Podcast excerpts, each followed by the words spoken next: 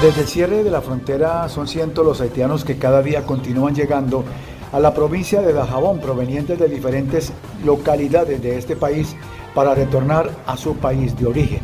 Por esta razón, las autoridades de Juana Méndez, Haití, permanecen con una puerta abierta sobre el puente fronterizo para permitir la entrada de todos sus compatriotas.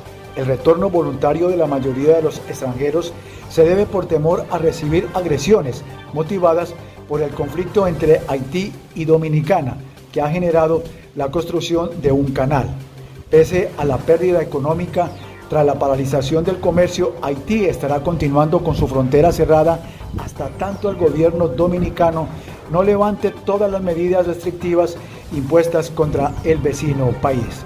Civiles en Haití continúan con la edificación para desviar el agua del río Masacre con el objetivo de irrigar las plantaciones agrícolas. Ahora, las noticias de Colombia y el mundo llegan a www.cdncol.com.